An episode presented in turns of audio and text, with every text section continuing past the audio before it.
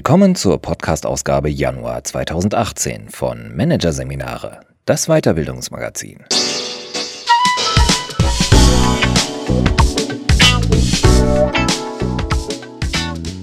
Weitere Podcasts aus der aktuellen Ausgabe behandeln die Themen Kompetenzen für die neue Arbeitswelt, Upgrade 4.0 und Employee Experience.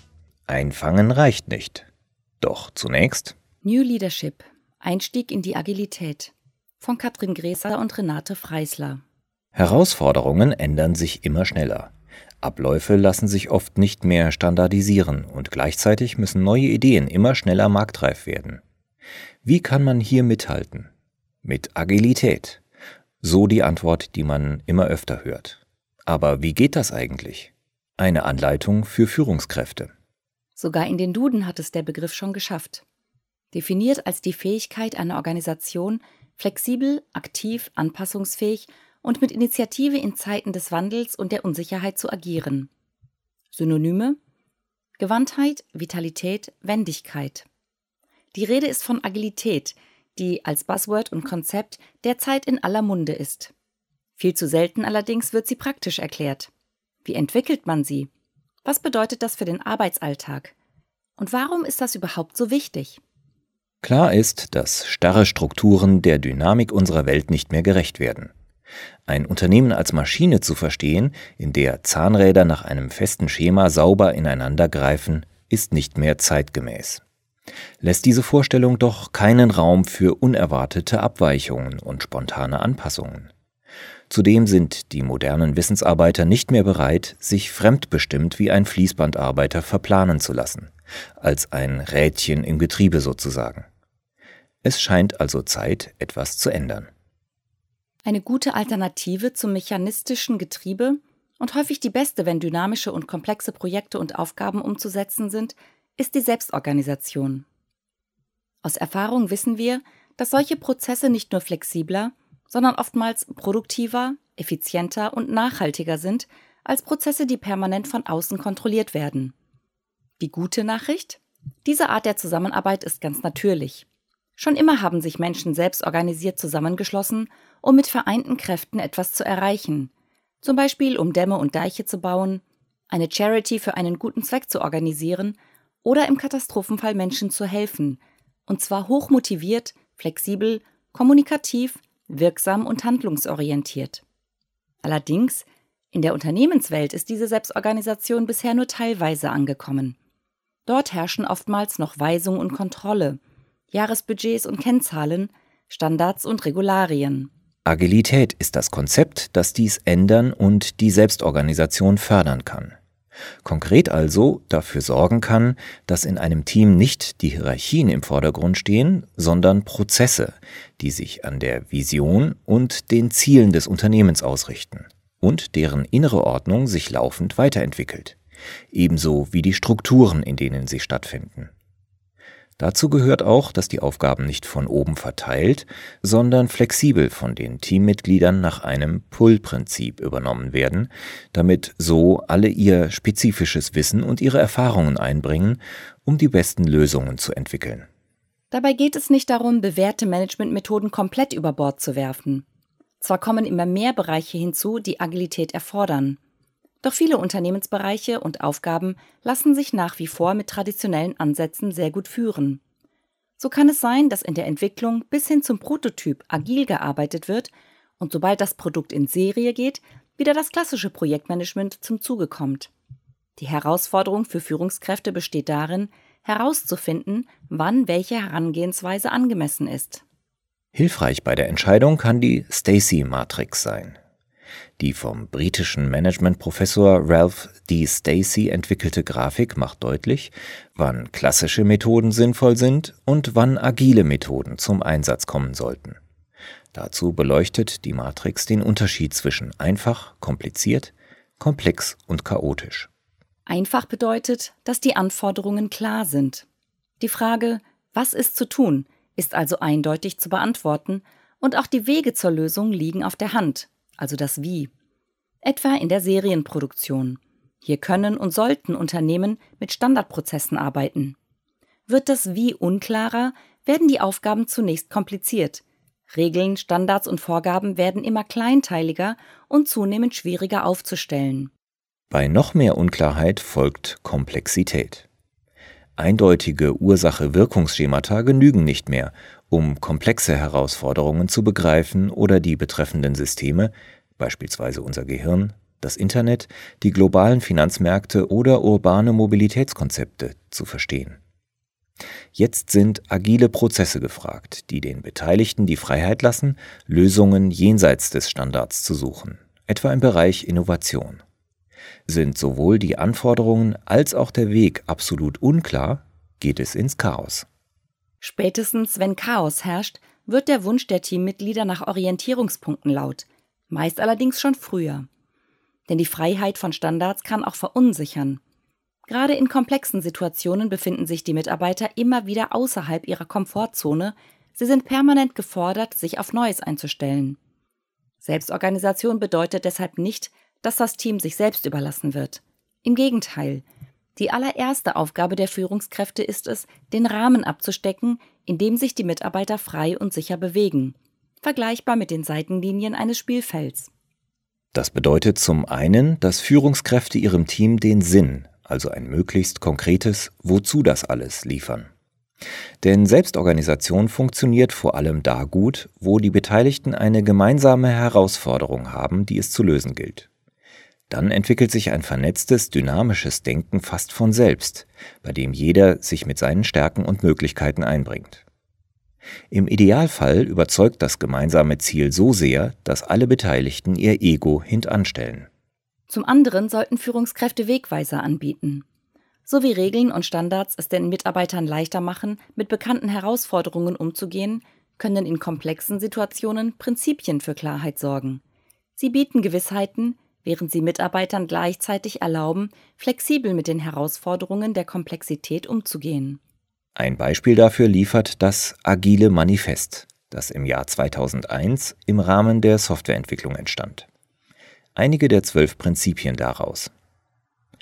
Liefern Sie funktionierende Produkte in kurzen Zeitabständen aus.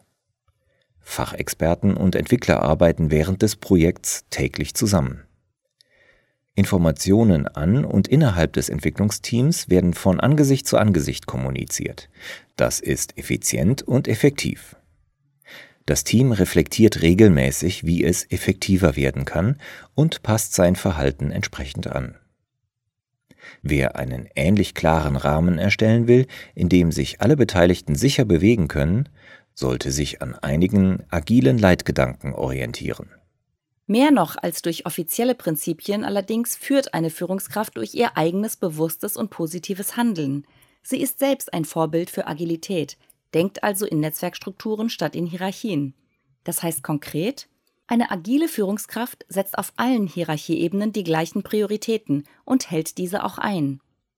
Sie lernt gemeinsam mit den Kollegen zu arbeiten, statt für sich und nacheinander im Prozess. Das Teamergebnis zählt mehr als die Einzelleistungen. Gleichzeitig wertschätzt sie die Leistung der einzelnen Teammitglieder. Sie kreiert kooperative, funktionsübergreifende Teams statt Silos, die um Einfluss und Ressourcen konkurrieren. Sie klärt Rollen und Verantwortlichkeiten. Pro Entscheidung gibt es einen Verantwortlichen. Sie führt mit Fragen und lässt sich vom Ideenreichtum ihrer Mitarbeiter überraschen. Sie stellt immer wieder das eigene Verhalten in Frage und entwickelt ein agiles Mindset. Zudem nutzen agile Vorbilder neue Methoden und andere Praktiken, die das eigenverantwortliche, kundenfokussierte Verhalten in multidisziplinären Teams fördern. Ein zweiter wichtiger Fokus für Führungskräfte. Diese Methoden machen die neuen Werte und Prinzipien greifbar und bieten konkrete Vorgehensweisen, die auch Freiräume lassen, Probleme frühzeitig zu erkennen und in den Prozess einzubauen, um sie zu lösen. Typische agile Ansätze sind Scrum, Lean Development, Kanban und Design Thinking. Sie alle bieten Tools und Interventionen, die sich auch einzeln nutzen lassen, um mehr Agilität und Selbstorganisation in ein Team zu bringen. Zwei der bekanntesten sind der Austausch in kurzen Dailies und die Prozessvisualisierung am Kanban-Board. Erstens das Daily oder die Tasse Kaffee im Stehen. Das Tool kommt aus dem agilen Projektmanagement und hat sich bereits in vielen Unternehmen als Status-Meeting im Tagesgeschäft etabliert, mit dem Ziel, dass bestimmte Tätigkeiten, Projekte oder Teile fokussiert erledigt werden. Im Idealfall dauert das Daily je nach Teamgröße maximal 20 Minuten, eher noch kürzer. Dabei versammeln sich die Teilnehmer in einem Halbkreis um eine Pinnwand oder ein Whiteboard, auf dem die To-Dos visualisiert sind. Nun informiert jeder die Anwesenden über die folgenden drei Punkte. Was habe ich seit dem letzten Daily geschafft?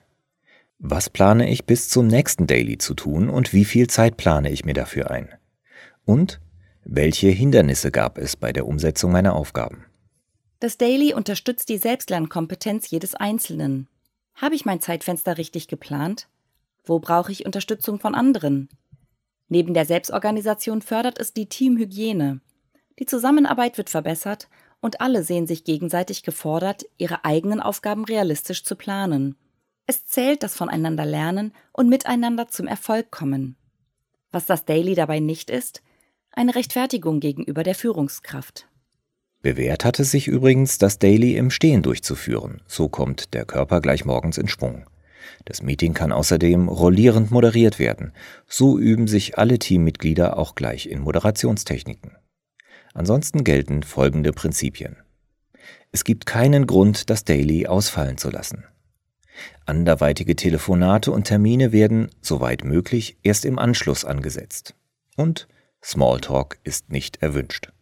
Zweitens das Kanban-Board oder alles auf einen Blick. Kanban ist die japanische Bezeichnung für Karte oder Schild. Die Methode, die im Projektmanagement schon lange fester Bestandteil ist, wurde bereits 1947 von Taiichi Ono bei Toyota entwickelt, um die Lagerungskosten für Material und halbfertige Autos zu senken. Sie fördert die selbstorganisierte Zusammenarbeit, da sie schnell klar macht, welche Aufgaben aktuell zu erledigen sind und dazu anregt, Aufgaben zu Ende zu bringen, bevor neue begonnen werden. Es gelten zwei Prinzipien. Es soll die gleichzeitige Arbeit an mehreren Aufgaben begrenzt werden. Alle relevanten Aufgaben für das Projekt werden visualisiert und sind für alle Beteiligten gut sichtbar. Wer ein Kanban-Board nutzen will, definiert zunächst die Anforderungen und listet auf, was das Ziel des Projektes ist, was der Artikel oder das Produkt leisten können muss und welches die konkreten Aufgaben sind, die sich daraus ergeben. Diese Aufgaben werden anschließend auf Karten beschrieben, so einfach wie möglich, aber so konkret wie notwendig. Soweit möglich wird die Beschreibung durch eine Zeiteinschätzung und einen Verantwortlichen ergänzt. Die Karten werden nun auf einer großen Pinnwand, einem Wandposter oder einem Whiteboard geheftet. Zunächst ganz links, in die erste von entweder drei oder fünf Spalten. User Stories, begonnen, in Bearbeitung, zu prüfen, erledigt. Nun werden die Karten nach dem Pull-Prinzip gezogen. Jeder wählt die Aufgabe, die er als nächstes bearbeiten will. Diese rückt auf dem Kanban-Board entsprechend jeweils eine Stufe weiter in die Mitte, bis sie, mit Abschluss der Aufgabe, ganz rechts ankommt. Ist eine Aufgabe erledigt, zieht der Zuständige eine neue Aufgabe aus der linken Seite oder springt ein, falls Engpässe entstehen. Die Führungskraft sollte nur darauf achten, dass das Projekt bzw. die Aufgaben im Fluss bleiben und in der Mitte nicht zu viele Karten hängen. Wenn nötig, erinnert sie die Teammitglieder an das Prinzip, sich auf eine Aufgabe zu konzentrieren und diese fertigzustellen.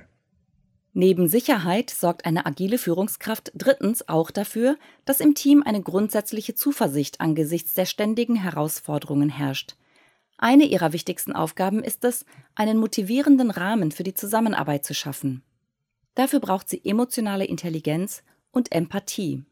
Beides sind Schlüsselkompetenzen der Zukunft und meinen die Fähigkeit, eigene Emotionen und die Emotionen anderer sowie die dahinterstehenden Werte wahrzunehmen und zu differenzieren, sie glaubhaft anzuerkennen, auszudrücken und zielgerichtet mit ihnen umzugehen. Anders gesagt, Sie stehen für die Kompetenz zur Beziehungspflege mit sich selbst und anderen. Ohne die sorgfältige Pflege dieser Beziehungen wird die Selbstorganisation nicht funktionieren. Das liegt zum einen daran, dass Menschen in selbstorganisierten Teams zunehmend auch persönlich gefordert sind. intensive Kooperationen sowie der Erfahrungsaustausch mit Kollegen, das Teilen von Wissen und die Vernetzung, auch unternehmensübergreifend, gewinnen an Bedeutung. Dabei wird, innerhalb von Teams wie nach außen, eine Kommunikation auf Augenhöhe, eine innere Haltung von gegenseitiger Wertschätzung sowie Akzeptanz und Respekt erwartet.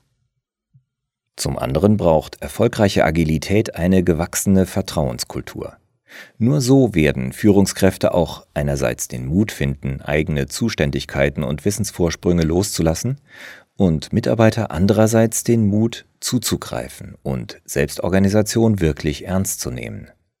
Nur in einer solchen Vertrauenskultur aber ist auch die notwendige Offenheit möglich, in der auch kritische Themen besprochen werden können, an denen Mitarbeiter und Führungskräfte wachsen.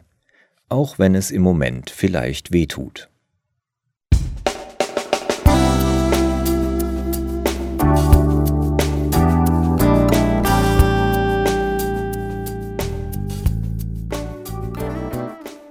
Sie hörten den Artikel New Leadership Einstieg in die Agilität von Katrin Gräser und Renate Freisler.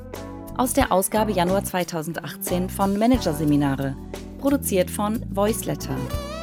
Weitere Podcasts aus der aktuellen Ausgabe behandeln die Themen Kompetenzen für die neue Arbeitswelt, Upgrade 4.0 und Employee Experience. Einfangen reicht nicht. Weitere interessante Inhalte finden Sie auf der Homepage unter managerseminare.de und im Newsblog unter managerseminare.de/blog.